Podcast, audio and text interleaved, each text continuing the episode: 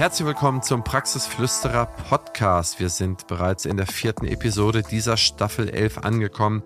Gleichzeitig ist es das Finale dieser Trilogie des Panels. Der Diskussion mit Professor Dr. Christoph Benz von der Bundeszahnärztekammer. Er ist dort Präsident. Jemand, der sich wirklich mit Haut und Haar für die Zahnärzteschaft einsetzt. Dann ist da Familienzahnarztunternehmer Dr. Lukas Schlotmann, der, solange ich ihn kenne, auf Prozesse schaut, immer schaut, wie kann man was besser machen. Und den sehr sympathischen und ich sage mal so charismatischen Dr. Raphael Klemm, den ich erst vor einigen Wochen kennenlernen durfte. Aber es ist mir ein Vergnügen, den Austausch mit ihm zu fördern oder den zu betreiben, denn er ist wirklich ein netter Kerl, hat eine gesunde Sicht auf die Dinge und es freut mich, auch mal eine andere Sicht kennenzulernen und zu verstehen, wie man wo was macht und wie man was besser machen kann. Und in dieser Runde haben wir sie alle zusammen bekommen. Raphael, Luca, Christoph sowie ich diskutieren über Trägermodelle in Zahnarztpraxen. Uiuiui, das ist ein heißes Thema, da spickt man ins Wespennest.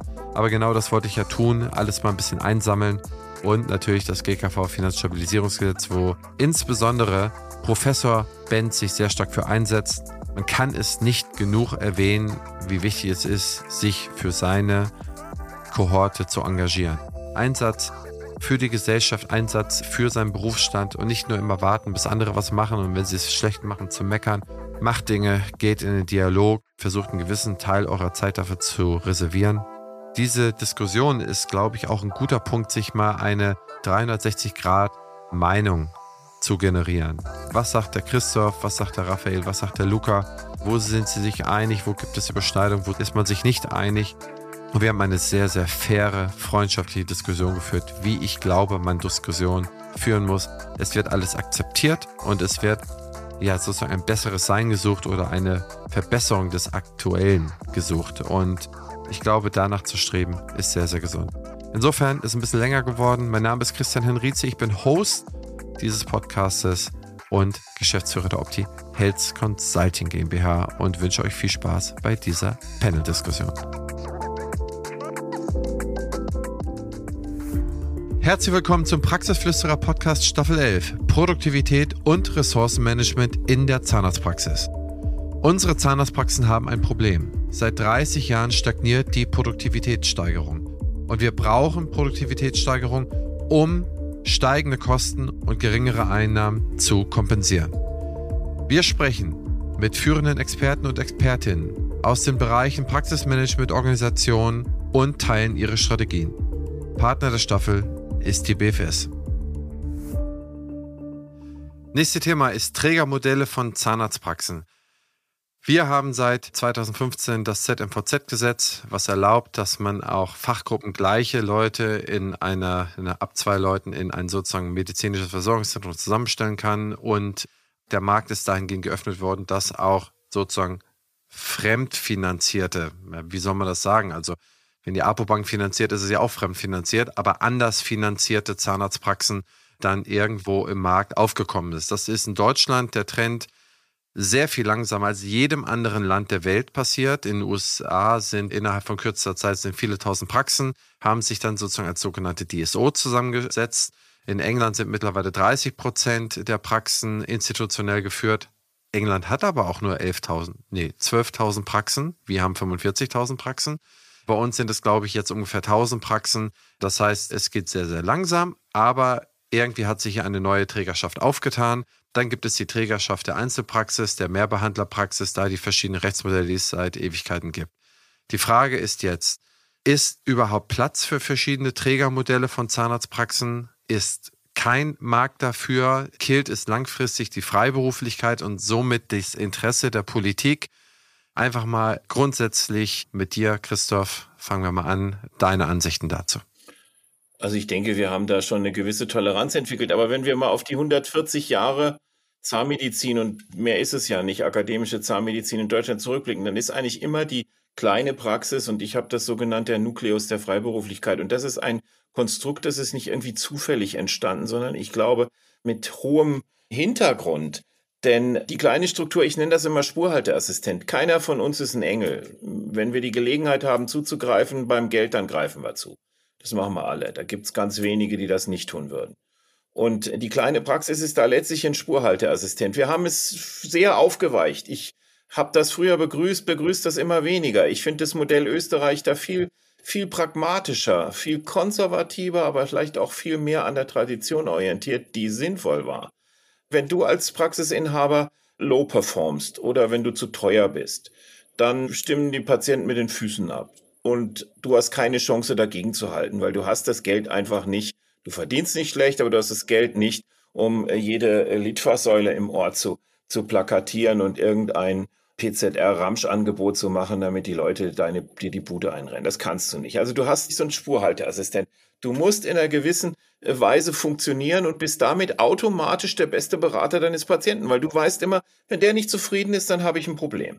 Und deswegen ist das so sinnvoll. Und mit dem Angestellten, egal wo, das sage ich gleich, das ist nicht nur der Investor. Das ist im Krankenhaus so. Das ist der Angestellte in meiner kleinen Praxis vielleicht habe ich mit ganz vielen Kollegen gesprochen. Haben gesagt, sobald ich die Umsatzbeteiligung mache, fangen die an, autonom zu agieren. Dann machen die nur noch Sachen, die mehr bringen.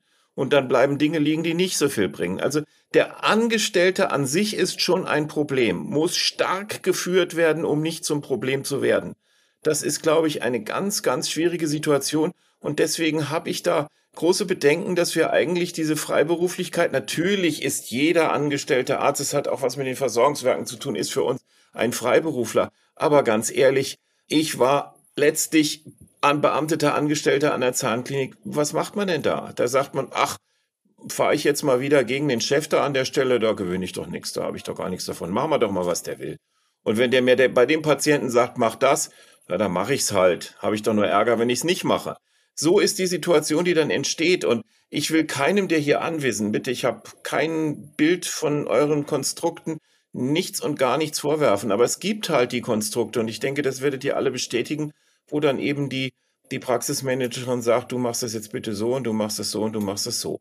Und das ist so eine Geschichte, wo der Angestellte einfach überhaupt kein Commitment zur Struktur hat. Der sagt, ich sehe meine Brieftasche und wenn da was landet, dann ist das alles wunderbar und morgen bin ich eh woanders.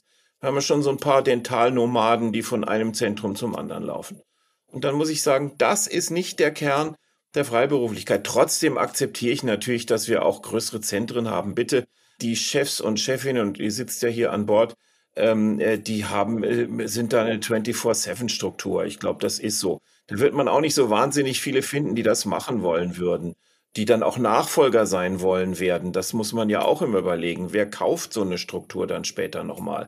Muss ich die nicht vorher schon zerlegen, um sie dann später auch weitergeben zu können? Das ist halt alles schwierig, aber natürlich ist die Toleranz da. Aber was mir halt Sorgen macht, ist, dass diese Zentren dann halt doch immer nur in den großen Ballungszentren sind. Und die tun sich natürlich deswegen im Land auch schwer, weil würde ich wirklich einem Kollegen sagen, führe bitte die Praxis hier vor Ort nicht auf deine Rechnung, sondern für ähm, Investor XY. Da würde ich doch sagen, du bist doch eigentlich doof. Du gibst 20 Prozent ab, 15, ich weiß es nicht damit der seine angeblichen mm, tollen Leistungen für dich bringt, die vor Ort dann gar nicht so groß sind, weil du bist ja letztlich doch Chef und musst dein Personal managen. Macht das Sinn? Hol dir doch lieber eine, eine gute Abrechnungskraft und, und rechne auf Messers Schneide ab.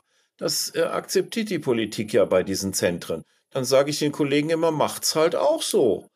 Und dann ist nichts mehr übrig für Rendite. Also frage ich mich, welche Hilfe werden die uns auf dem Land bringen? Sie bringen uns aktuell gar nichts. Das ist so. Und sie saugen Personal an Regionen, wo wir sie nicht brauchen. Also ist die große Frage, ob wir nicht mit diesem ländlichen Trend da auch wieder eine Gegenbewegung sehen werden. Aber bitte nicht falsch verstehen, eure Strukturen habe ich gerade überhaupt nicht angesprochen und wir haben da auch schon eine gewisse Toleranz entwickelt. Mein Gefühl ist, trotz aller Lauterbach-Sprüche, wir werden das Thema so schnell nicht loswerden. Aber ich weiß auch nicht, ob es jetzt der wahnsinnige Durchbruch ist in eine ganz neue Zahnmedizin. Okay, danke. Luca, siehst du einen Platz für verschiedene Trägermodelle in der deutschen Zahnmedizin? Ja, ich fühle mich jetzt nicht angegriffen durch die Worte von Professor Benz, muss ich gestehen, obwohl ich ja bei weitem keine investorengeführte Institution bin, will ich schon hier und da gerne die Lanze einmal brechen für investorengeführte Gruppen.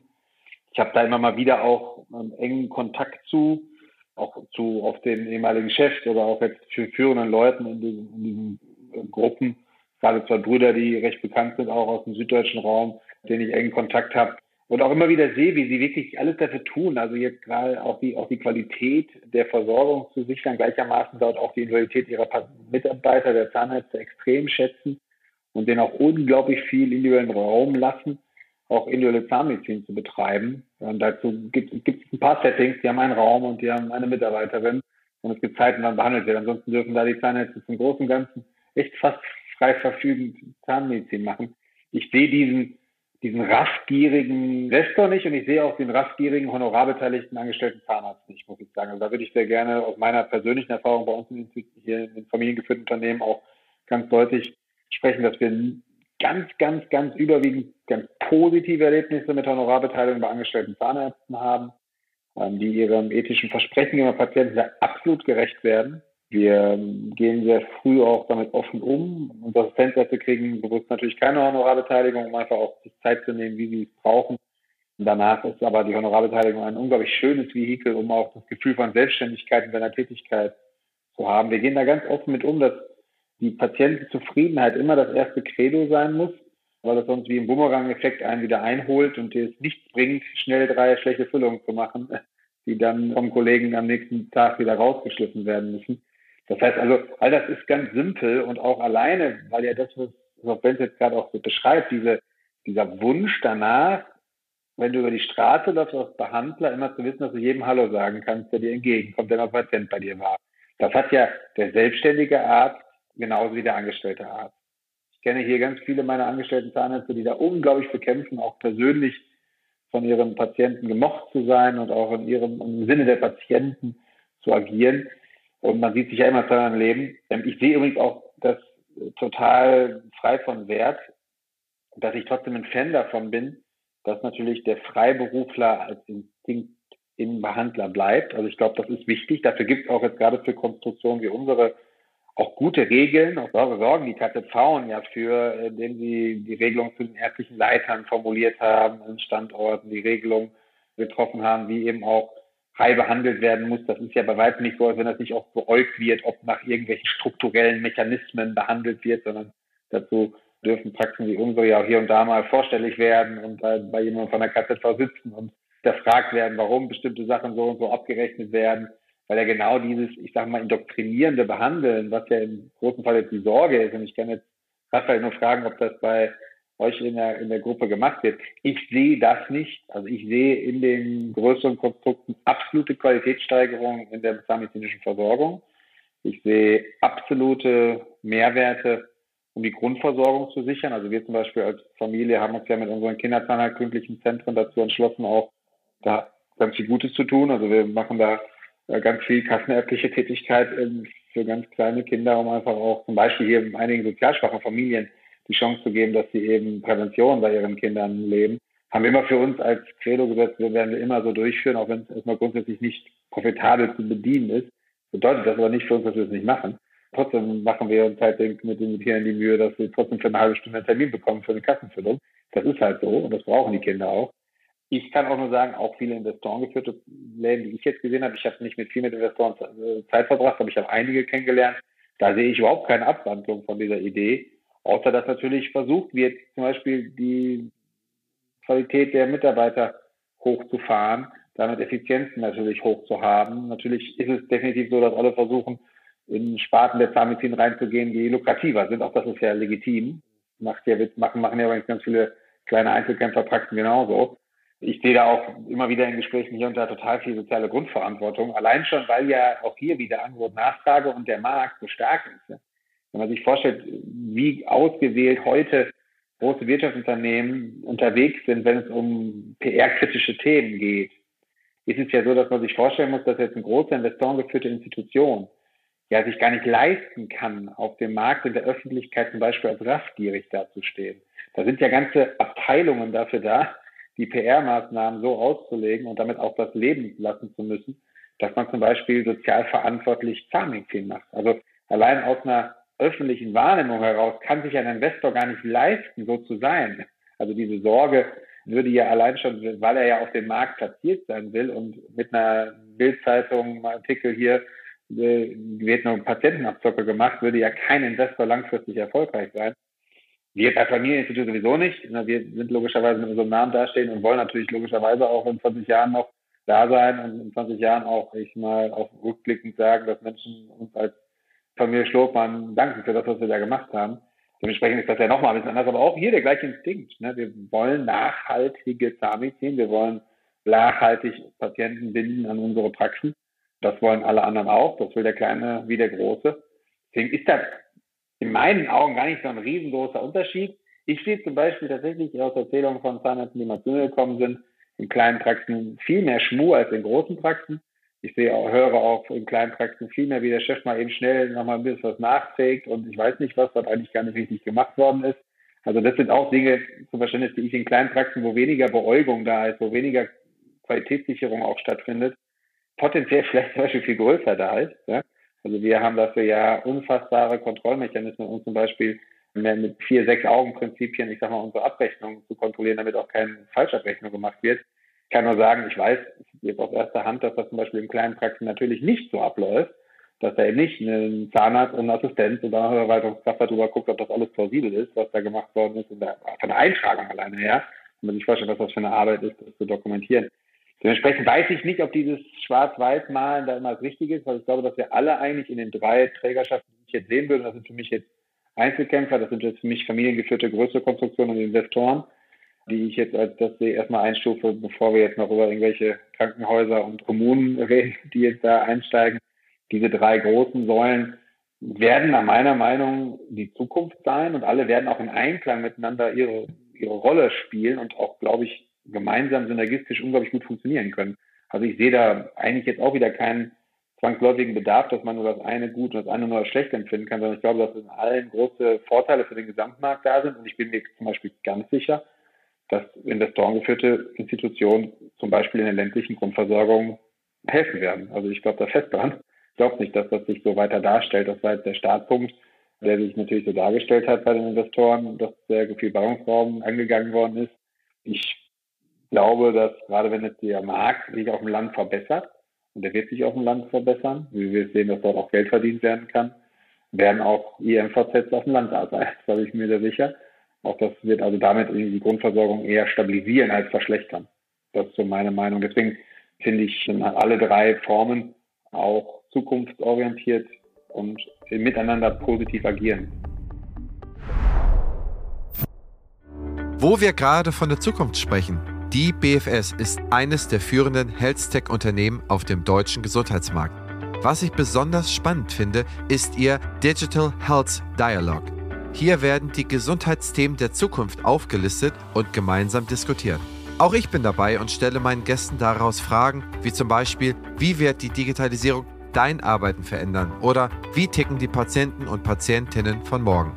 Mach mit und trage deinen Teil dazu bei, die Digitalisierung patientenfreundlich und praxisnah zu gestalten, damit die Medizin von morgen zum Vorteil für alle wird. Zu finden ist diese unter meinebfs.de-dhd. Ich wiederhole, meinebfs.de-dhd. Bevor wir weitermachen, möchte ich euch Kurs Crocodile vorstellen, eine E-Learning-Plattform für Behandler und das ganze Praxisteam. Crocodile bietet über 200 Kurse, die euch dabei helfen, euer Wissen zu erweitern und eure Praxis voranzubringen. Mit dem Gutscheincode PF23 könnt ihr einen vollen Testmonat kostenlos nutzen. Und was noch besser ist, das Team-Abo ermöglicht es euch, bis zu 20 Mitarbeiter in eurer Praxis am Lernen teilhaben zu lassen. Nutzt die Gelegenheit und testet das Angebot auf crocodile-health.com. Ein passendes Ergänzungsformat zum Praxisflüsterer ist Küste und Kiez mit meiner Co-Host Dr. Anne Heitz. Wir beantworten Fragen in 15 bis 20 Minuten und immer und stets Dienstag früh in eurem Podcast-Player. Ihr Charme, mein Gepolter. Ich glaube, das ist unterhaltsam. Hört doch einfach mal rein. Vielleicht darf ich ganz kurz einen Punkt ansprechen. Also das würde ich jetzt nicht tun wollen, dass wir den Einzelpraxen jetzt unterstellen, dass sie falsch abrechnen, solche Dinge. Also ich glaube, das sollten wir mal als Argument weglassen. Also das ist sicher etwas, wo wir Kammern auf jeden Fall hinterher sind, wo die KZV hinterher sind. Und ich glaube, das ist jetzt eine Behauptung, die können wir so pauschal nicht lassen. Und ländlicher Raum, natürlich, bitte, gerne zeigen. Ich meine, da haben wir schon immer gut Geld verdienen können. Und trotzdem haben die Investoren sich eigentlich immer, und wir sehen das ja, sehr gebündelt in den, in den großen Zentren. Also vielleicht können wir da gemeinsam was leisten. Bitte, wir sind alle aufgerufen. Ja. Also wir können das Argument sehr gerne aus diesem Podcast rausschneiden. Wir können aber den Erfahrungsbericht von mir nicht rausschneiden. Und wir können nicht eine Sache machen, dass wir dem organisierten, mehrfach organisierten Strukturen, wie wir es sind, wo ja einfach total verschiedene Kontrollmechanismen im Sinne des Qualitätsmanagements ja unterwegs sind, nicht auch den Vorteil darin sehen. Denn ich, ich kann versprechen, dass wir uns zum Beispiel, und wir haben da in der Vergangenheit zum Beispiel nicht immer alles nur perfekt hingekriegt, durch das Wachstum und so waren wir da mal vor. Ich habe da zum Beispiel mich wahnsinnig reingekniet, dass wir super akkurat jetzt äh, 100 Fallstatistiken auch betrachten und auch versuchen, auch jetzt das System nicht auszunutzen und das einfach auch äh, total korrekt zu machen. Ich kann zum Beispiel beschreiben, dass ich jetzt, wenn ich mir vorstelle, was wir da für uns Bemühungen machen, das akkurat ablaufen zu lassen. Ich kann mir nicht vorstellen, dass das ein Einzelarzt schaffen kann in der ak akkuraten Art. Weil, wie willst du das noch machen? Wir haben heute nochmal zum Verständnis nach jedem Behandlungstag zwischen der Assistenz und dem Zahnarzt ein persönliches Thema, dass die einmal ihre Fälle durchgehen. Jeder prüft individuell die Karteikarteneinträge. Danach muss, geht der Zahnarzt, der das abhakt. Danach geht das in die Verwaltung. Danach wird das auf Plausibilität von der Verwaltung nochmal geprüft. Sind die Behandlungen wirklich so gemacht, wie sie jetzt hier dokumentiert sind? Ich will nur sagen, also wir bemühen uns ja so intensiv als Institution, als Firma, zum Beispiel allein an dieser Stelle akkurat zu sein. Und das weiß ich zum Beispiel auch von Investoren, die das genauso wollen, ne? weil die wollen sich auch nicht zu weit aus dem Fenster lehnen, ja, und irgendwie, irgendwie im Bereich, dass ich diese Professionalisierung, ne, die dadurch manchmal möglich ist, als eine große Errungenschaft einstufe. Vielleicht noch einen kurzen äh, Impuls. Wir haben ja uns sehr viel Mühe gegeben, über das Gutachterwesen Informationen zu bekommen und das weiter zu strukturieren. Und da muss ich sagen, ist das Gefühl, dass man ganz klar haben kann, dass die Kollegenschaft da sehr wohl, und das ist vielleicht auch das Thema Spurhalteassistent, und das ist ja eine Ultrafiltration. Das, was vor Gericht landet, ist ja eigentlich immer das, das Schlimmste vom Schlimmen dann sozusagen. Und dass man da ganz selten noch erlebt, dass wirklich hanebüchene Dinge falsch laufen, wie es in den 80er Jahren, das habe ich live erlebt, noch gang und gäbe war das findet man jetzt fast gar nicht mehr. Also es gibt fast kaum noch einen Prozess, wo man sagen kann, da hat der Zahnarzt aber jetzt ganz großen Mist gebaut. Das kommt in der Form nicht mehr vor. Also ich glaube, dass auch diese Spurhalteassistenzfunktion, und das sind ja alles Akademiker, die wissen ja, wo der Qualitätsstandard eigentlich zu suchen ist. Und dann muss man auch fragen, ich meine, ich werfe das jetzt keinem vor, aber ich ganz ehrlich hätte keine Lust in der Struktur zu arbeiten, wo man mir ständig bürokratische Prüfregeln aufoktroyiert. Das ist ja genau das, was der freie Beruf vielleicht auch nicht will. Kein Vorwurf, bitte. Jeder ist seines Glückes Schmied, aber es wird auch Kollegen geben, die das Steuer wirklich selber in der Hand haben wollen. Von daher ist beide Welten okay. Also wir erleben, dass das äh, mit Dankbarkeit angenommen wird. Es ist nicht so, dass wir das lernen, was im Studium, was auf uns wartet bezüglich der KZV-Richtlinien. Das habe ich zum Beispiel in der Vergangenheit zum Beispiel nicht gut genug ausgebildet, auch meine Assistenten, meine, meine Assistenten. Heute sehe ich sehr, dass sie das wertschätzen, dass wir das akkurat auch beibringen, was da zum Beispiel auch gefordert ist. Sehe es auch notwendig an.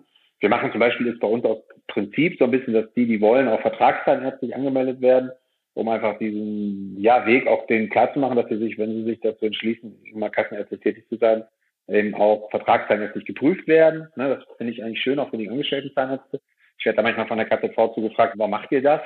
Ja, da sage ich ja genau, weil ich eben möchte, dass sie sich, dass sie wissen, dass sie freiberuflich tätig sind bei uns, ja, und dementsprechend auch äh, persönlich Rechenschaft abliefern müssen für Dinge, die sie eben in diesem Sinne vor der KZV nicht akkurat machen.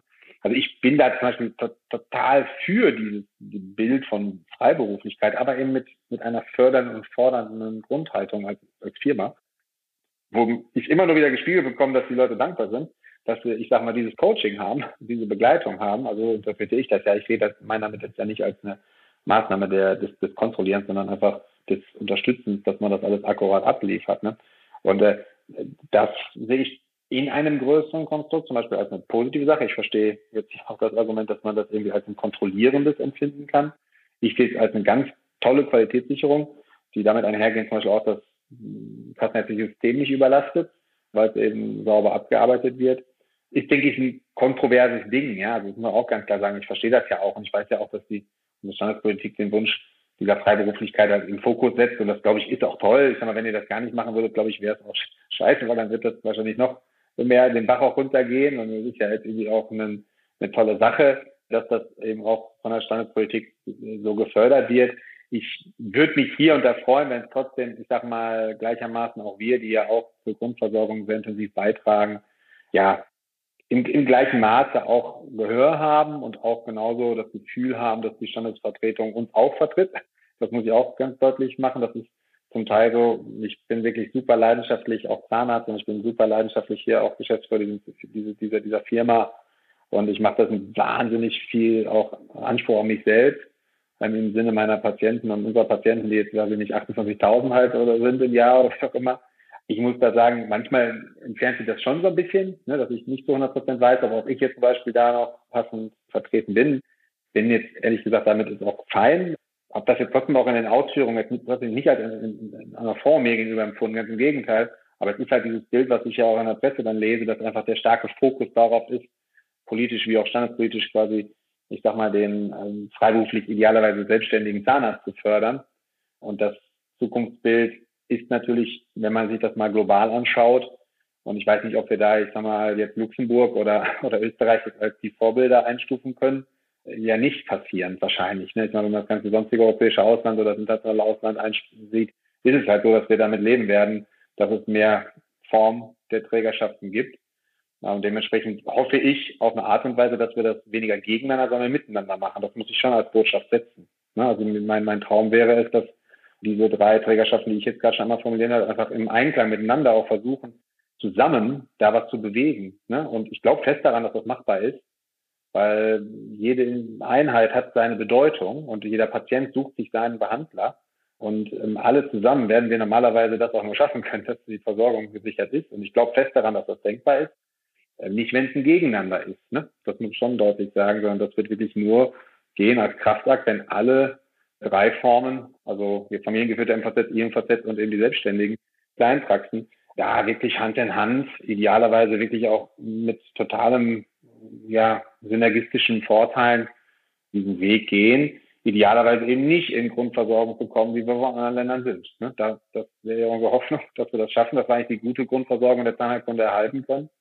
Und das ist ja weiterhin so, dass wir da ja außergewöhnlich trotzdem auch in der Qualität für die Patienten unterwegs sind, wenn man an Prävention denkt etc. Da ja vieles gelungen in der Zahnheilkunde, gerade wir als Kinderzahnarzt Sache auch, wir machen ja sehr viel Kinderzahnheilkunde, es ist ja immer wieder toll zu sehen, was da auch möglich ist. Dementsprechend würde ich mich da vor allem für einsetzen, dass es quasi einfach in einem ganz offenen Miteinander passiert. Ne? Entschuldigung, dass das jetzt in ein Zwiegespräch ausartet, deswegen nur eine ganz kurze äh, eine Antwort. Luca, du sprichst genau den Punkt an, den ich auch immer anführe. Ich sage immer, den größten Erfolg, den die Zahnmedizin jemals errungen hat, ist Deutschland in vielen Parametern an die Weltspitze zu bringen, was die Mundgesundheit von einem ganz, ganz gruseligen Ausgangspunkt, wo wir 50 Tonnen Gold im Jahr verarbeitet haben und mundgesundheitmäßig eigentlich auf Null waren, Kreisklasse sind wir jetzt in der Weltliga. Und äh, da muss ich wirklich sagen, das hat die kleine Praxis gemacht, das hat niemand anders gemacht. Also stellt sich die Frage, dann müsst ihr schon was drauflegen, wenn ihr da tatsächlich, und ich sehe leider, und du nicht, aber andere, die verramschen dann die PZR. Was für eine verdammte Scheiße, mehr kann ich dazu nicht sagen. Den absoluten Knaller, den verramschen wir, um nach Implantaten zu suchen. Das ist Oldschool-Zahnmedizin, wie ich sie mir nicht vorstellen möchte. Und da sage ich ganz ehrlich, so bitte nicht. Also wenn, dann bitte weitere Vorteile. Sicher gerne, sofort dabei. Und du bist ja auch mit deiner Struktur gar nicht im Fokus des ganzen Kampfs. Das ist eher der Raphael. Weil wir es auch in der Allgemeinmedizin sehen. Wo haben denn jetzt bitte die Investoren irgendeinen Vorteil gebracht? Die städtischen Häuser überarbeiten sich vielleicht nicht so furchtbar und die anderen Häuser, die machen Hüfte, Hüfte, Hüfte, auch bei Leuten, die es nicht brauchen. Und da frage ich mich dann, wo ist jetzt der wahnsinnige Vorteil? Gibt es irgend, was ist besser geworden? Nichts ist besser geworden. Ich denke, der Hausarzt, und das ist ja zum Glück jetzt auch wieder ein Trend, der Hausarzt gerät mehr in den Fokus, weil der einfach zu klein ist, um große Gedanken zu haben, sage ich jetzt einfach mal. Und das ist manchmal auch ganz gut. Und dass die Medizin da vielleicht nicht das Geld auf die Cayman Islands schleppt. Das finde ich auch unfair. Das muss nicht sein. Niemand braucht das. Ich muss keinen fetten Manager finanzieren. Warum? Der fährt dann seinen Mercedes und fühlt sich toll und wohl und hat aber eigentlich für die Versorgung selber nichts beigetragen. Also frage ich mich, warum brauchen wir den? Aber das ist ein anderes Thema. Du bist da gar nicht so sehr im Fokus. Also die arztgeführten MVZs, das, da wüsste ich jetzt nicht, warum du dich verfolgt fühlen solltest. Ich fühle mich nicht verfolgt, Dankeschön. Umso besser. Das ist ja ein interessanter Punkt. Zusammengefasst, ich glaube, die deutsche Zahnmedizin, wie sie sich repräsentiert in der Welt in den letzten 50, 60 Jahren, phänomenal. Eigentlich schon davor. Ne? Also da bin ich voll bei dir, Christoph. Wir sind absoluter Weltmeister. Alle schauen auf uns mit unseren 30 Milliarden, die wir irgendwie über die PKV und GKV zur Verfügung haben und den privaten Zuzahlungen kriegen wir eine herausragende Versorgung von 86 Millionen Leute zu zwar auch Riesenprobleme. 15 Prozent kriegen wir nicht gut versorgt, gerade bei den 0- bis 3-Jährigen. Wir sehen, dass wir die Leute nicht aus dem Haushalt, ne, die Pech gehabt haben, in einen schlechten Haushalt reingeboren zu werden, die kriegen wir nicht. Aber wir haben insgesamt machen wir einen guten Job. Das ist eine absolute Errungenschaft und da sollten wir zusammenhalten. Ich bin an dem einen Punkt sehe ich Lukas Punkt ganz deutlich. Ich glaube, die KZV haben einen super Job gemacht, insbesondere die KZBV in den letzten Jahren in den Verhandlungen mit den Kassen ich glaube, immer wieder ein Erfolg nach dem nächsten. Und jetzt haben wir ein bisschen Rückschläge, sprechen wir gleich nochmal drüber. Ich sehe aber auch, dass die KZV eigentlich einen guten regulatorischen Job macht. Ne? Also mit Standortleiter, also ich glaube auch bei vielen, was da passiert, passt sich schon gut auf. Die Frage ist, die Schwachpunkte wie ländliche Versorgung, kriegen wir das nicht auch in einer sozusagen Hausregulatorik hier irgendwie eingebaut äh, bei der KZV? Ne? Sagen wir, für jede städtische MVZ, IMVZ muss eins auf dem Land äh, irgendwie gebastelt werden. Oder so gibt es da nicht etwas in unserer eigenen Machtfülle, was wir machen können, um ein paar Probleme zu beseitigen? Ansonsten abschließend, und dann gehe ich zu Raphael mit einer Frage, die ihn wahrscheinlich überrascht. Luca beschreibt eigentlich die Skaleneffekte einer großen Einheit. Luca kann sich ein großes X-Ray leisten, kann sich leisten, dass er Leute hat, die andere Leute ausbilden und so weiter und kriegt damit die sozusagen die Exzellenz bei den Einzelnen besser hin. Und ich glaube, es ist irgendwie auch logisch, dass es da sozusagen, wenn du permanent Leute fortbildest und permanent Leute dran hast, dass da und mit Vier-Augen-Prinzip, dass da irgendwie weniger passieren als jemand, der sie allein durchkämpfen muss. Das ist schon nachvollziehbar. Ja, das heißt, als ich damals äh, vor 20 Jahren mit Zahnarztberatung angefangen habe, waren wir zu zweit, haben wir alles selber gemacht. Heute habe ich eine Analyseabteilung, wo sechs Leute sitzen und die mir alle Zahlen vorbereiten und ich und doppelchecken und ich mache da weniger Fehler und damals habe ich mehr Fehler gemacht. Also es gibt schon so einen Punkt, den man sich da leisten kann, der nicht vielleicht unbedingt von der Hand zu weisen ist. Lieber Raphael, ich habe Du hast ja sicherlich viel, was du jetzt sagen möchtest, aber ich möchte dir erstmal eine konkrete Frage stellen. Bevor ich dir die zweite Frage stelle, erstmal der konkrete Punkt. Was ist an einer Einzelbehandlerpraxis, wo der Inhaber selbstständig arbeitet, besser als an einem IMVZ? Drei Punkte dazu und dann stelle ich dir deine Frage. Also wenn das die erste Frage ist, dann bin ich mal gespannt, was die zweite Frage ist. Die kann ich dir gar nicht so genau beantworten. Und warum kann ich sie dir nicht so genau beantworten? Weil ich eigentlich nicht schwarz-weiß denke. Und ich glaube, es gibt die Einzelpraxis und die Einzelpraxis. Also auch in der Einzelpraxis gibt es schon sehr, sehr große Unterschiede. Und da kommt es aus meiner Sicht darauf an, was ist man für ein Typ Angestellter? Also ich glaube, dass es Einzelpraxen gibt, wo man sagt, ich möchte vielleicht so ein kleines familiäres Miteinander und die soll maximal zwei, drei äh, Räume haben, dass man sich da vielleicht besser aufgehoben fühlt als in, in der Praxis, die vielleicht äh, drei, vier, fünf angestellte Zahnärzte hat. Aber auf der anderen Seite kann es sein, dass jemand eigentlich gerade nach diesen drei, vier, fünf angestellten Kollegen sucht und mit denen auch immer diesen fachlichen Austausch haben möchte, weil in der Einzelpraxis kann es sein, dass man einen sehr, sehr netten Chef hatte. Ich hatte immer Glück. Die haben mir viel beigebracht und haben sich auch die Zeit genommen.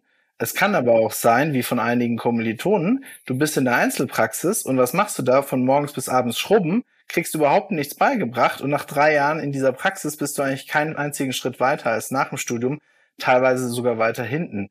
Also deswegen würde ich das gar nicht so schwarz-weiß beantworten, sondern es kommt für mich sehr, sehr auf die individuelle ähm, Praxissituation drauf an. Okay.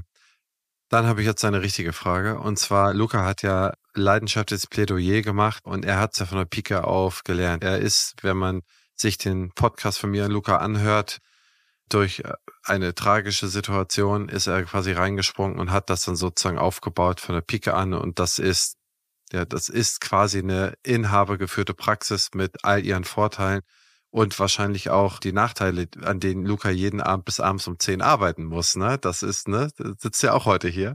Aber deswegen möchte ich von dir wissen. Es gibt ja in Europa die Sachen. Es gibt DSOs, es gibt Ketten, die kaputt gehen, ne? wo es irgendwelche Meldungen zu gibt. Es gibt natürlich auch Einzelpraxen, die kaputt gehen. Ne? Brauchen wir auch nicht drüber reden. Die gibt es auch. Ne? Und sprechen wir jetzt einfach mal über den Manager. Das heißt, irgendein Geldgeber will irgendeine Rendite haben. Die Rendite kommt ja irgendwie aus dem Markt raus und daher die Betrachtung. Die Unternehmensrente, die der Investor haben muss, um diese Praxen zu betreiben, die hat ja auch der Zahnarzt, der seine selbstständige Praxis betreibt, der hat ja seine Arbeitsrente und seine Unternehmensrente. Ne? Die beiden zusammen hat er ein gutes Auskommen. Betrachten wir jetzt mal die Einzelpraxis, mit der da sein gutes Auskommen hat, und betrachten wir jetzt mal den Investor. Und jetzt setze die mal gegenüber und erkläre, ist dieses Geld, landet das wieder in der Zahnmedizin, wird das reinvestiert, ist es dann eine Steigerung des Wertes per se oder wird es aus dieser Branche rausgezogen? Ich möchte einfach mal, dass du da vielleicht mal reingehst und aus Investorensicht sagst und das mal gegenüberstellst. Ist es so oder hast du das Empfinden, dass es so ist oder wie ist dein Empfinden, wie das gehandhabt wird? Aber da muss ich ein bisschen ausholen. Also ich finde, das zeigt eigentlich unsere Runde heute sehr, sehr gut weil sehr vieles, was in den Medien so steht und aufgebauscht wird, entspricht ja gar nicht der Realität. Und sehr, sehr selten führen wir so objektive, konstruktive Diskussionen wie heute, was mir sehr, sehr große Freude bereitet. Und das Ganze ist ja auch unter diesem Thema die Herausforderungen in der Zahnmedizin. Und ich glaube, nur wenn wir uns alle gemeinsam an einen Tisch setzen, werden wir die Herausforderungen in der Zahnmedizin gemeinsam lösen, sei es aus Mitarbeitersicht, Patientensicht, all diese Themen. Es wurde heute auch schon von Weltmeister in der Zahnmedizin gesprochen. Ich glaube, wir wissen gar nicht, wie gut es uns in Deutschland geht. Und deswegen kann man auch gar nicht das, was in Spanien oder Italien oder was auch immer dann als Bezugsgröße dazu genommen wird, damit vergleichen. Wir haben ein sehr, sehr gutes Kontrollmechanismus in, in Deutschland. Wir, in der Zahnmedizin kann man auf der einen Seite sagen, jeder, der in einen medizinischen Beruf geht, aus meiner Sicht, macht das, um Menschen zu helfen. Das ist überall auf der Welt gleich. Aber dann ist es nicht so, dass in allen Ländern der Markt so reguliert und kontrolliert ist wie in Deutschland. Allein durch den Föderalismus. Wir haben verschiedenste KZV-Bereiche. Wir haben eine Bundes-KZV. Also es gibt lauter Themen, wo man gar nicht so viel Schindluder oder solche Themen machen kann, wie es teilweise ja aus dem Ausland berichtet wird. Das ist etwas, was ich schon mal, finde ich, jedem Patienten und auch jedem Mitarbeiter mitgeben kann, dass es sozusagen nicht so ist, wie man es teilweise mal gelesen hat in der ZM oder so. Das ist der eine Punkt. Und bezüglich der Renditeerwartungen und ähnlichem ist es aus meiner Sicht auch teilweise fadenscheinig. Erstens mal kenne ich nicht alle Zahlen von allen Mitbewerbern und interessieren mich auch gar nicht so, weil ich finde, wir wollen das machen, wofür wir stehen, was wir gut finden. Und das ist genauso wie mit den Einzelpraxen. Es gibt sehr, sehr viele Praxen in Deutschland, die morgens bis abends einen tollen Job im Dienste des Patienten machen.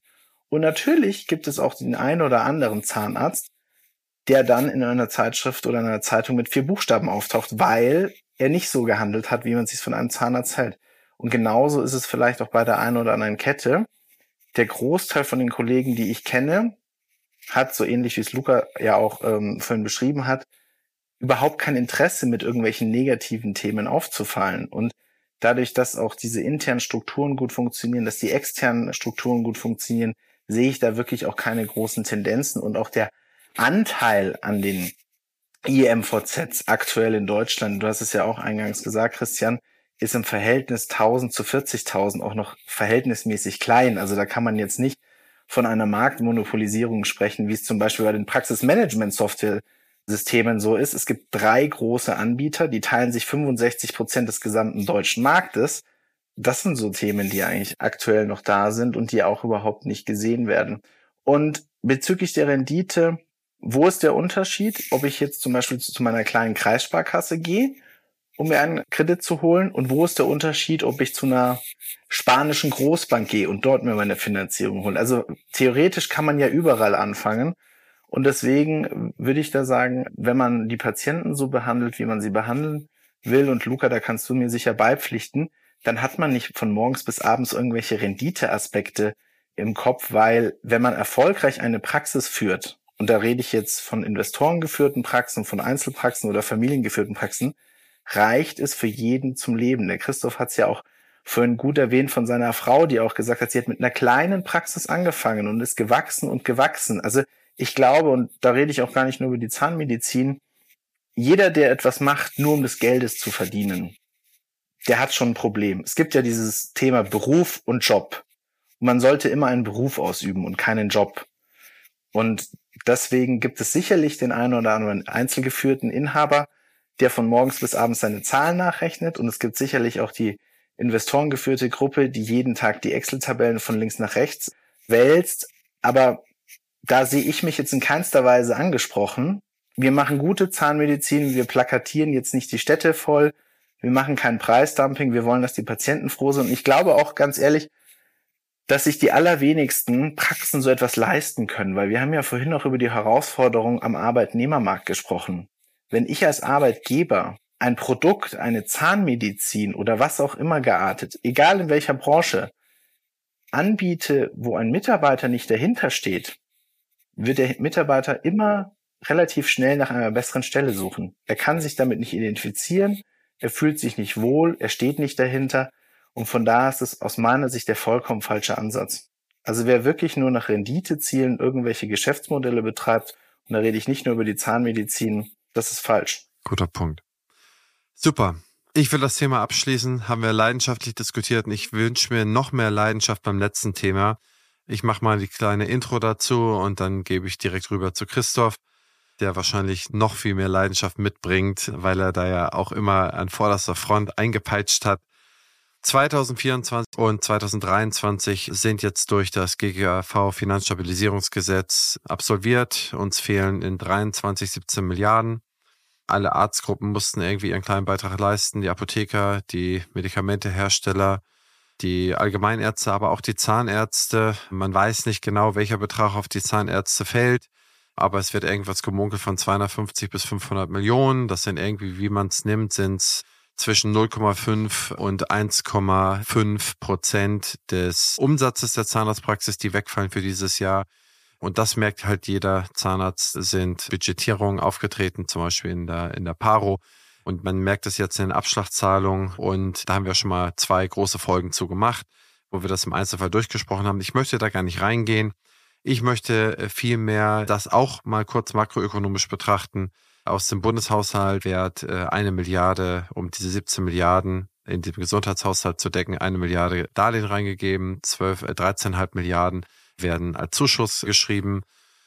Vergleich, in der Rentenversicherung werden 93 Milliarden als Zuschuss aus anderen Töpfen geschrieben. Äh, wir haben einen Bundeshaushalt, äh, der ist ja irgendwie endlich. Wir bezahlen Kapitaldienst, wir bezahlen für die Verteidigung, für Soziales, wir bezahlen für die Gesundheit. Und wir merken, dass wir in allen Bereichen irgendwie mehr zahlen. Und äh, guckt man sich die Demografie an, dann ist die Demografie auch nicht unbedingt auf unserer Seite. Wir werden in den nächsten Jahren sehr, sehr viel mehr ja, geriatrische Menschen behandeln müssen. Es werden sehr, sehr viel in der Demografie dahingehend aus dem Arbeitsmarkt ausscheiden, die als Einzahler wegfallen. Die Lebenserwartung einer Frau äh, hat sich in den letzten 20 Jahren um acht Jahre nach oben bewegt. Das heißt, wir sehen, oder in den letzten 25 Jahren, wir sehen, dass wir einen sehr, sehr viel längeren sozusagen medizinischen Versorgungszeitraum haben, weniger Einzahler. Und wenn man das alles zusammenrechnet, dann kann man sagen, 17 Milliarden sind es jetzt. Das wird vielleicht nochmal für ein, zwei Jahre runtergehen, weil dann die ganzen aufgelaufenen Corona-Kosten und Impfmittel, die wir jetzt alle noch bezahlen müssen, rausfallen. Aber vielleicht haben wir dann sozusagen 2025 erst ein bisschen besser. Aber dann irgendwie 26, 27, 28 werden wir eher wenn man das makroökonomisch betrachtet, eine Unterdeckung von 20 bis 30 Milliarden steigende Tendenz haben, was dann auch wieder auf uns Zahnärzte zurückfällt, wo wir auch wieder wahrscheinlich da stehen und mit den Schultern zucken, weil wir nicht wissen, was machen wir da jetzt. Und da würde ich das Wort sehr gerne an dich, lieber Christoph, übergeben. Ihr habt gemeinsam Proteste organisiert, ihr wart viel unterwegs, ihr habt die Leute auf die Straße gebracht, ihr sorgt für ja Visibilität, dass man es auch sieht, dass es keinen einfach weiter so gibt. Berichte mal davon und äh, gib mal einen Ausblick, was in Zukunft auf uns zukommt und was können wir alle, alle, die wir hier drin sind, wie können wir die Zahnärzte, Zahnärztinnen, Angestellte in der Zahnmedizin, Zahntechniker, wie können wir die alle hinter uns bringen, so dass wir auch irgendwie Gehör haben? Lieber Christian, das sind genau die Punkte, die, die wichtig sind aktuell. Wir haben jetzt mit dem Termin übermorgen in Hannover 10.000 Praxisteams auf die Straße bekommen und das Mitarbeiterinnen, Mitarbeiter, Zahnärztinnen, Zahnärzte. Das ist eine Zahl, die ist nicht schlecht, die könnte viel besser sein.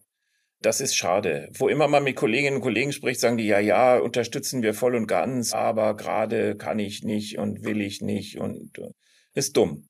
Wir haben jetzt eine einmalige Chance, wenn wir, wenn wir in Berlin, und das hätten wir locker schaffen können, 40.000 gewesen wären, dann wäre das ein ganz anderes Wort. Ich will nicht sagen, dass wir da jetzt hoffnungslos untergegangen sind. Im Gegenteil, wir haben noch nie so viele Leute auf der Straße gehabt, seit ich standespolitisch denke. Das ist schon was wert, aber es könnten viel mehr sein. Und dann wäre da auch zugehört worden. Wir haben Abgeordnete da, der bayerische Gesundheitsminister war da. Das wird verstanden. Was ist unsere Zielrichtung? Unsere Zielrichtung ist nicht flach zu sagen, Zahnärzte brauchen mehr Geld. Das würde niemand interessieren. Wir haben eine doppelte Zielrichtung. Die eine ist Kampf für die ambulante Versorgung. Da bin ich auch sehr enttäuscht, dass die ärztlichen Kollegen so wenig in Bewegung kommen. Also der Vertreter des Spitzenverbands der, der Fachärzte in Deutschland hat gesagt, äh, ich bewundere euch Zahnärzte, ihr kriegt ganz viele Menschen auf die Straße, wir schaffen es nicht. Und wir haben die genau gleichen Probleme. Das finde ich sehr schade. Also wenn die ärztlichen Kollegen auch noch an Bord wären, dann wären wir unbesiegbar. Invictus Games wären das sozusagen an der Stelle. Leider haben wir das an der Stelle noch nicht erreicht. Einmal die ambulante Versorgung. Und das ist wirklich ein ganz aggressiver Kampf geworden. Die Krankenhausstruktur äh, beschäftigt eine Vielzahl der Menschen, die in den Praxen arbeiten und behandeln gerade mal weit unter zehn Prozent aller Patientenfälle in Deutschland. Und es sind nicht alles Notfälle, wie man dann sagen würde. Von diesen Krankenhäusern, ich will den Namen jetzt nicht zitieren, weil er es im Vertrauen uns gesagt hat, aber ein sehr renommierter Gesundheitsökonom, der auch in diesem äh, Krankenhausreformgremium sitzt, der hat gesagt, 800 dieser Krankenhäuser könnten schließen. Nur damit man mal eine Größenordnung mitkriegt. Das wären 24.000 Ärzte, die keiner braucht, die wir mitfinanzieren.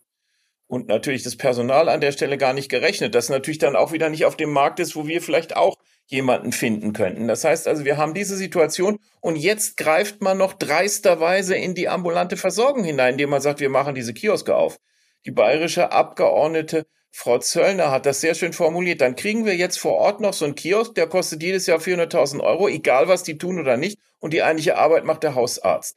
Das ist indiskutabel. Wir sind da vielleicht nicht so sehr im Fokus, aber wir spüren diesen Druck natürlich und wir könnten auch mit kommunalen MVZs das Gleiche erleben an der Stelle. Deswegen ist das die eine Seite des Kampfs. Und die andere Seite des Kampfs ist, dass wir da jetzt für die zweithäufigste Erkrankung des Menschen, vielleicht sogar die häufigste mittlerweile, die Parodontitis, endlich einen Weg haben, der funktioniert. Und nein, liebe Zahnärzte, es ist nicht die AIT, sondern es ist tatsächlich die UPT, die den großen, den großen Unterschied macht. Sie wird zum ersten Mal wirklich funktionieren. Und wir als Weltmeister der Prävention, das sagt jeder, der mit uns spricht, jeder Politiker sagt das. Wir haben nicht die Glaubwürdigkeit, dem Herrn Lauterbach erklären zu dürfen, dass wir jetzt für die Paro endlich eine Lösung haben. Und es gibt die Schätzungen, die sagen, 60 Milliarden lassen sich mittelfristig in der allgemeinen Gesundheit einsparen. Aber nein, da hört man uns nicht zu, sondern nimmt uns zwei Drittel weg aus dem Budget. Das heißt, jeder Zahnarzt, jede Zahnärztin, und das hast du angesprochen, Christian, das sind diese Rückzahlungen, die dann im großen Stil entstehen. Jeder Zahnarzt muss jetzt diese Triage machen in der Praxis. Muss sagen, du kriegst es, du kriegst es nicht, ohne dass ich überhaupt die Zahlen habe. Nicht jede KZV sagt mir, wo ich stehe, wie viel Budget ich eigentlich noch habe für meine Struktur. Das heißt, ich muss Patienten sagen, geht nicht. Du musst, mach PZR, das wird irgendwie auch funktionieren, aber für die eigentliche Parodontitis-Therapie ist kein Geld da. Und dieser Doppelschlag ist eigentlich unser Thema. Ambulante Versorgung als übergeordnetes Problem und die Parodontitis-Therapie eine ganz wichtige, ganz entscheidende Therapie für alle unsere Patienten, die wird einfach auf ganz unzumutbare Weise gekürzt. Wir können ja immer noch sagen, wir haben acht Prozent mehr bekommen. Rein rechnerisch stimmt das auch.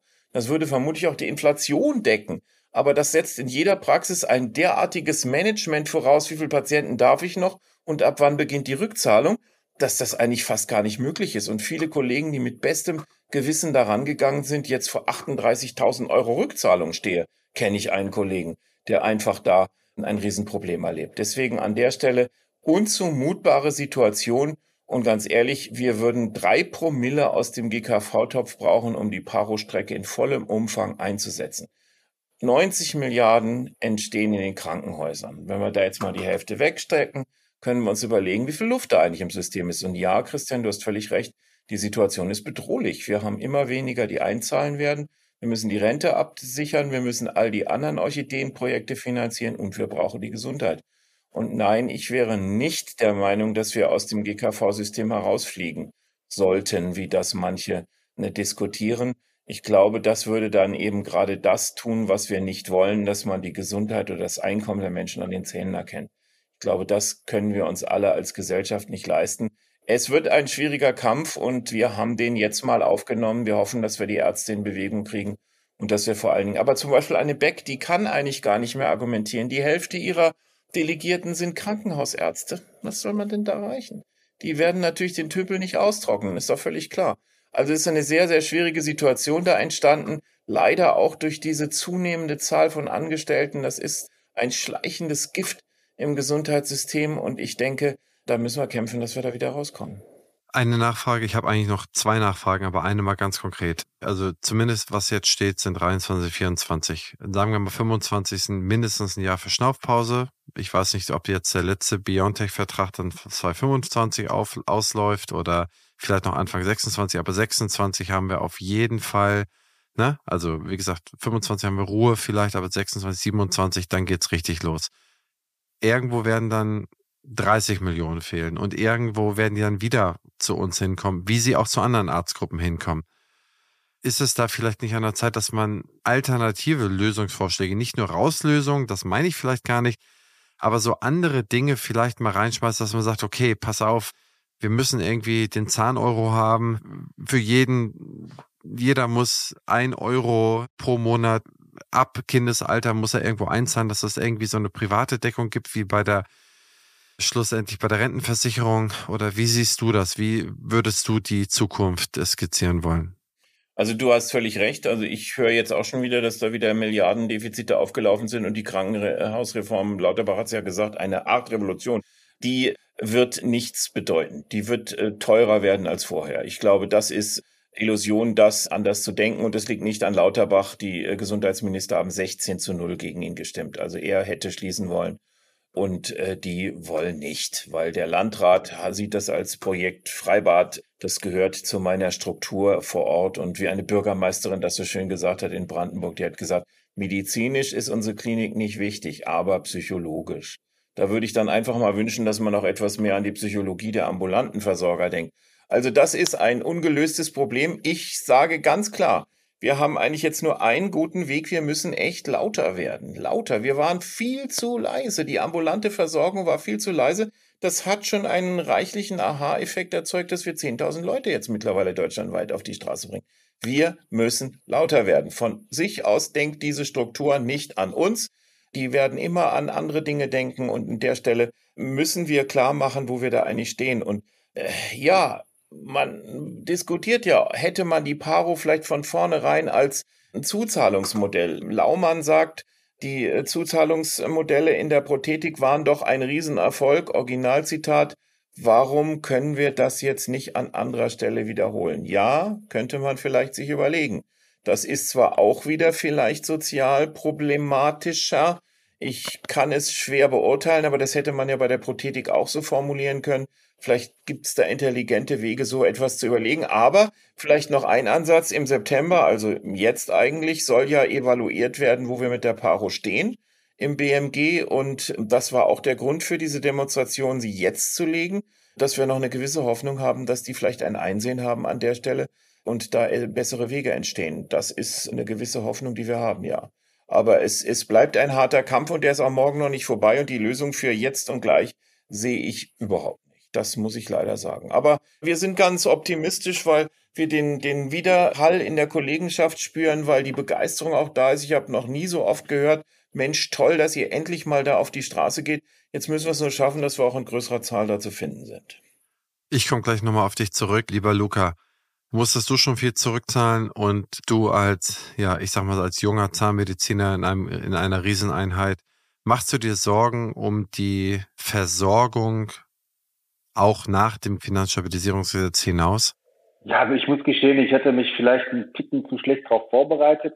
Für mich wird das immer so, ja, so diese regulatorischen Themen, ich, da wird ja dann ganz lange natürlich auch zum Glück von unserer Standespolitik auch dran gearbeitet und da muss man ja auch Danke sagen, wie da jetzt gekämpft wird oder auch die ganze Zeit in der Vergangenheit gekämpft worden ist. Wir bleiben ja am Ende des Tages in gewissem Maße leider der Willkür ausgesetzt. Ich muss ja meinen Job da machen und das irgendwie im Vorfeld idealerweise an anderen Stellen auszugleichen. Und es war ja klar die ganze Zeit, dass da was auf uns zurollt. Jetzt ist es, ich sag mal, bitter. Für mich hauptsächlich im Paro-Bereich natürlich. Wir haben bei uns im Gesamtunternehmen, ich sag mal sowas wie 20, 25 Zahnärzte und immer versuchen mal zwei im Bereich von Prophylaktikräften zu sein. Also ähm, ein Zahnarzt betreut normalerweise zwei Prophylaktikräfte in unserem Haus, also in der Kinderzahnheilkunde und in der Erwachsenenzahnheilkunde. Kann man sich ungefähr vorstellen, was das für uns alleine im UPT-Bereich bedeutet. Also wir können jetzt nicht mal mehr unsere UPT-Patienten allesamt versorgen. Also es geht jetzt nicht mehr darum, neue PAs zu machen oder neue Patienten zu versorgen, sondern wenn wir jetzt unsere UPT-Patienten, alle, die wir sowieso ja alle haben und natürlich jetzt einmal kassenrechtlich auch abgerechnet haben, jetzt weiter versorgen wollen, fliegt uns um die Ohren. Das heißt, es ist natürlich vor allem halt der Horror, ist das Umstellen, ne? ist das quasi eigentlich sich vorher akribisch damit zu beschäftigen, wie du quasi die neue Strecke einpflegt und, und das als die große Errungenschaft auf jeden, jedem Patienten zu erklären und das Ganze jetzt wieder einzukaschen. Das ist halt das, was, glaube ich, vor allem so bitter ist. Ne? Also ich meine, das Finanzielle ist eins, aber was das in den Praxen bedeutet, solche Dinge jetzt wieder umzustrukturieren, das ist ja vielleicht manchen Leuten in der Politik dann gar nicht klar, aber jeder, der weiß, was, wie, wie kompliziert auch manche Prozesse in der Praxis unendbar sind, kann sich ja vorstellen, was das für ein Drama ist. Ne? Und das ist das, was natürlich voll einschlägt, plus diese, ja, diese Ohnmacht, die Patientenversorgung dann irgendwie in der Form zu verschlechtern, mit halt Aussagen, ja gut, dann messt anders. Das ist ja dann so, die Mitarbeiterin bei der KZV, die ja auch wirklich ja einem da fast leid tun müssen, was die da an Beratung machen, ist ja gigantisch und ja fast auch äh, den Praxen gegenüber versuchen, mit viel Herzblut auch ja für die Praxen da zu sein. Die sind ja auch verzweifelt und sagen ja am Ende des Tages ja nur noch immer dann Invest halt wir können es ja nicht ändern, so in die Richtung. Und das sieht ja die ganze Verzweiflung, die wir haben. Alles klar, vielen Dank, Luca, äh, für die Ausführungen. Raphael, deine Meinung dazu? Wie geht ihr damit um? Ihr werdet wahrscheinlich auch über viele Standorte Rückzahlungsaufforderungen bekommen haben.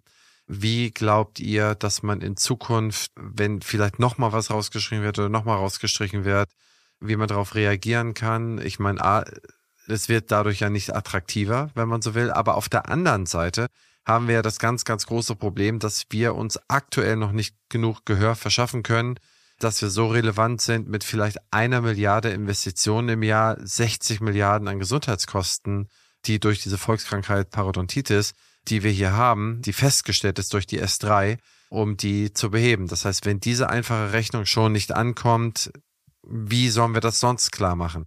Deine Meinung dazu? Ja, die neue PA-Richtlinie war in den letzten Jahren auf der einen Seite die größte Freude und jetzt die größte Enttäuschung, weil als da der große Wurf gelang, dachte ich mir wunderbar, es ist wirklich dank intensivster Bemühungen etwas gelungen, wo der Patient automatisch eine bessere Versorgung auf Kosten der Kasse bekommt. Und äh, Luca, du hast es ja auch gesagt, die, viele Patienten waren sich dessen gar nicht bewusst und haben sozusagen diesen Mehrwert selber sofort am eigenen Leib erfahren. Und jetzt die große Enttäuschung. Und für mich ist es auch wirklich unerklärlich, wie man so kurzfristig handeln kann und sagen, wir wollen jetzt kurzfristig Kosten einspannen, die aber langfristig dem ganzen Solidarsystem extreme Kosten aufbürdet. Kann mir auch, egal mit wem man spricht, keiner plausibel erklären. Jetzt muss man natürlich mit der Situation umgehen und wir sind ja in verschiedenen KZV-Bereichen unterwegs. Jede KZV reagiert da ein bisschen unterschiedlich. Und da sind wir wieder auch beim Thema Digitalisierung, was ich halt so traurig finde.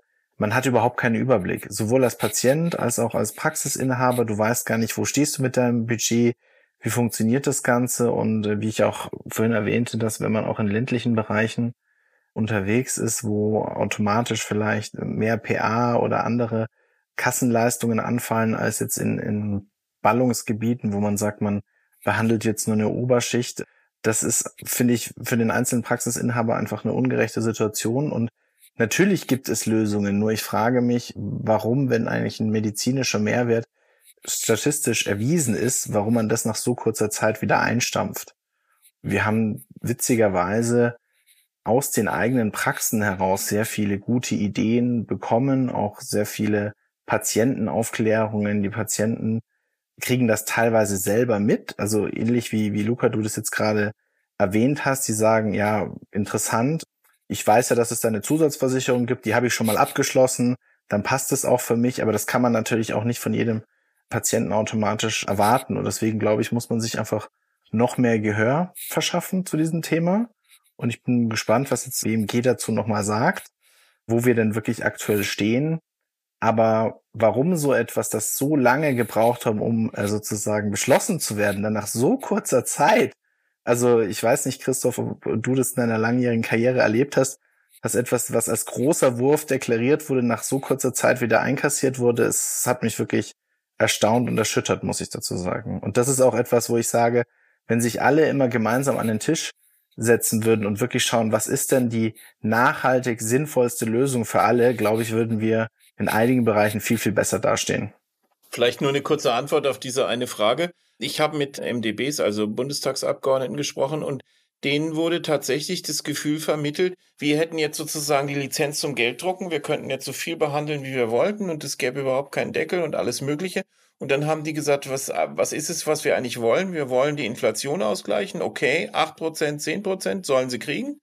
Aufs Budget drauf, das haben wir tatsächlich, aber unter dem großen Vorbehalt, sagst du ja völlig richtig. Wir wissen gar nicht in jeder KZV, es gibt KZV, die sagen dir das relativ genau, wo dein Budget steht, aber andere eben auch nicht.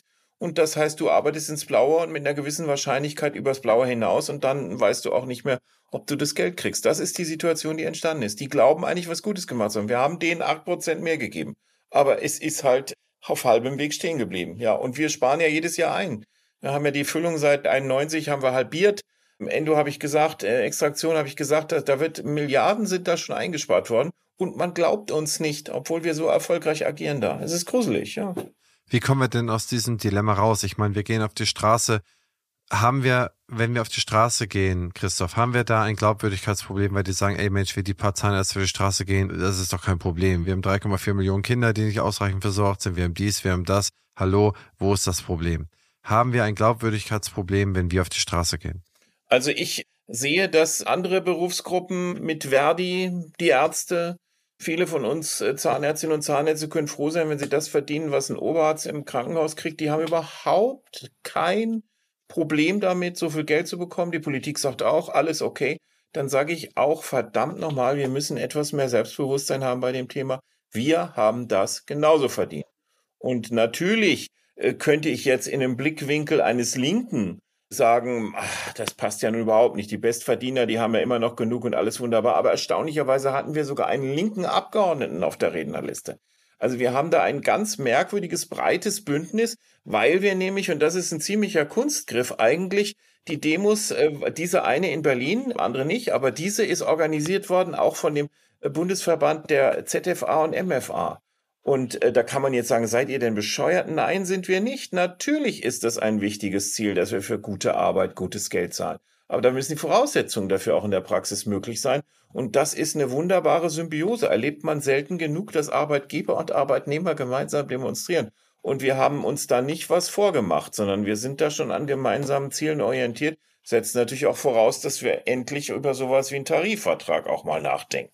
Meine letzte Frage dazu an dich, Christoph. Wenn man auf die Straße geht, versucht man ja immer irgendwie die Öffentlichkeit mitzunehmen. Man versucht ja zu empören, um durch die Empörung auf einen Missstand hinzuweisen, ja. Die Klimakrämer versuchen zu empören, um damit auf einen Missstand hinzuweisen. Wenn die Fluglotsen streiten, äh, streiken am ersten Ferientag, empören sie, um auf irgendetwas hinzuweisen, ja. Es ist einem nicht immer sympathisch, gerade wenn man in die Ferien fliegen will und sagt, ey, das ist aber wirklich echt der beschissenste Zeitpunkt aller Zeiten. Aber wir gehen auf die Straße, wir empören gar keinen. Wir gehen am Samstag auf die Straße, die Behandlungen werden voll gemacht, ja. Jeder hat hier den Eid unterschrieben, jeder gibt alles. Das heißt, ein Patient merkt es ja gar nicht, weil wir eigentlich ein Tetin-Filament des Wohlfühlens um den Patienten packen. Wir können wahrscheinlich auch gar nicht anders.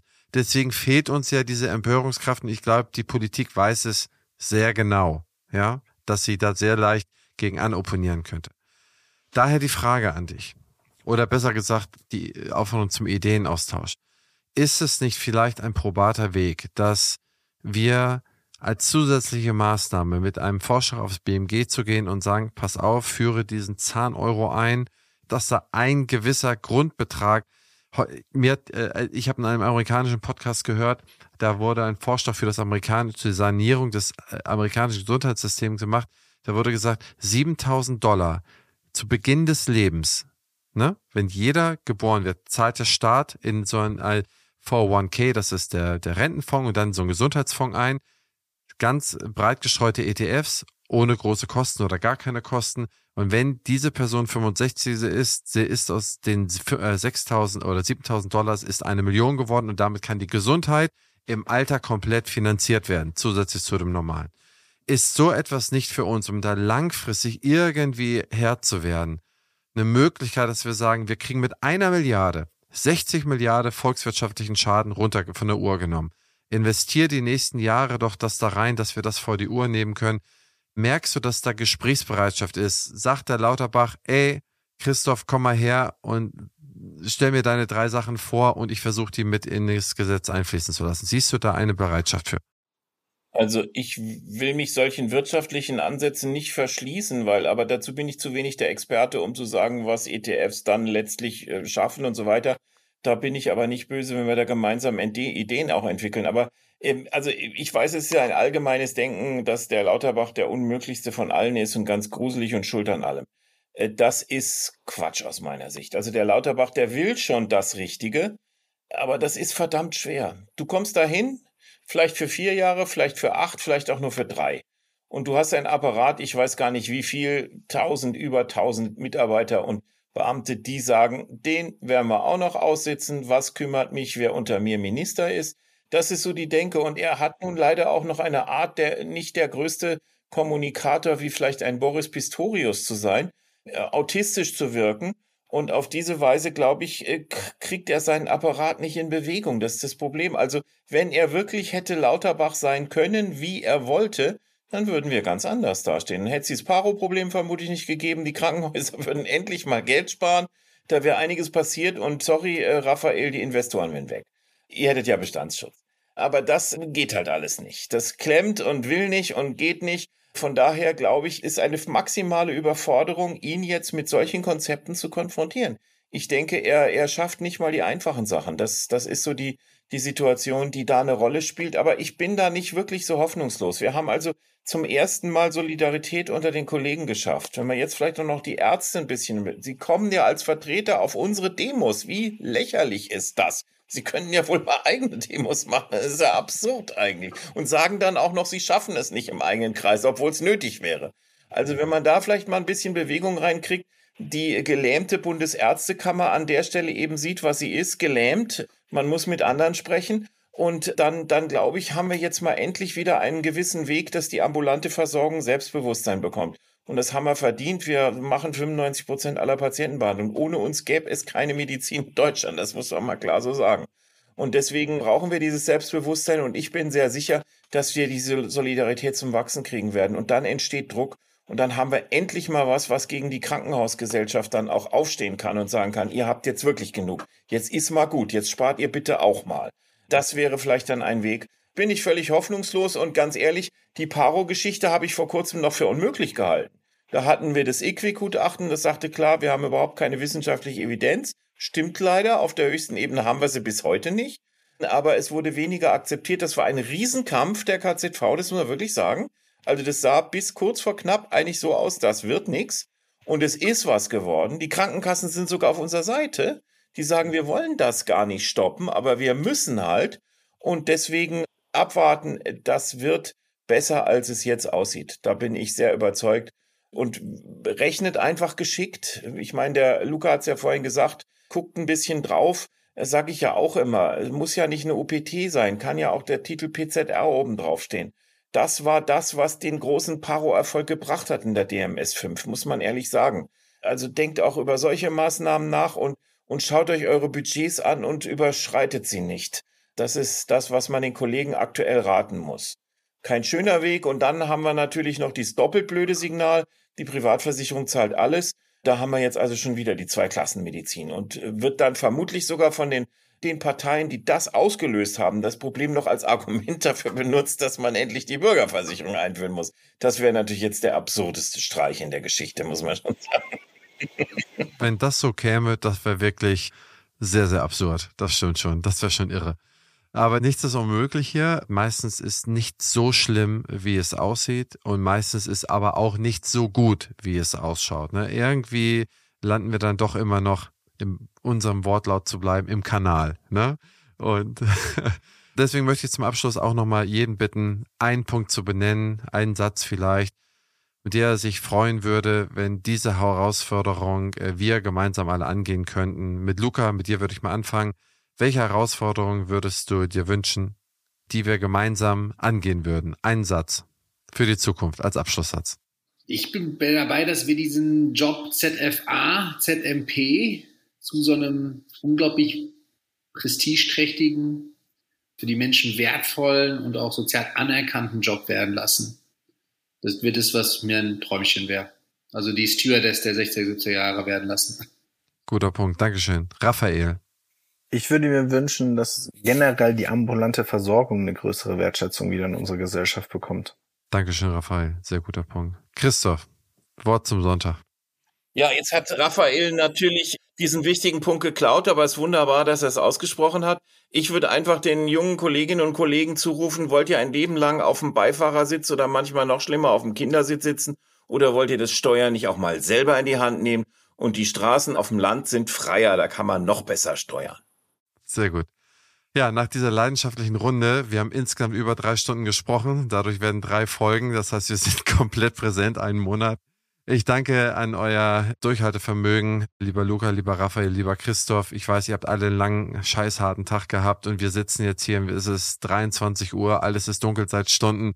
danke euch dafür, dass ihr euch die Zeit genommen habt und ich hoffe, wir werden viele Leute da auch inspirieren. Geht auf die Webseite der Bundeszahnärztekammer, schaut euch dann an, wo sind die nächsten Veranstaltungen. Über Insta äh, könnt ihr den immer folgen und Professor Benz läuft da immer vorweg Ne? Er ist einer von euch. Und auch dir, Luca, und dir, Raphael, und dir, lieber Christoph, alles, alles Liebe. Vielen, vielen Dank. Danke für dein Engagement, Christian. Auch von mir. Vielen Dank. Das war's schon wieder mit diesem Panel.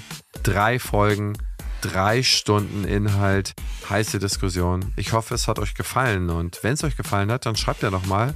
Schickt mir Vorschläge von Leuten, die ihr da mal hören wollt, die gut zusammenpassen oder die vielleicht auch überhaupt nicht zusammenpassen, wo man einfach mal so ein paar Meinungen miteinander abholt.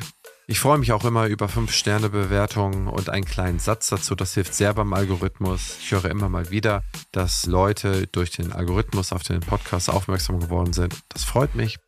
Kritik und Anregung auch gerne an meine E-Mail-Adresse henrizi.opti-hc.de. Wie gesagt, in der nächsten Episode könnt ihr euch darauf gefasst machen, geht es spannend weiter. Aber jetzt erstmal verknusert mal dieses Panel. Nochmal herzlichen Dank an den lieben Raphael von Patient 21, den lieben Luca von der Familienzahnarztpraxis Lukas Schlotmann Kollegen und an den Professor Dr. Christoph Benz, Präsident der Bundeszahnärztekammer.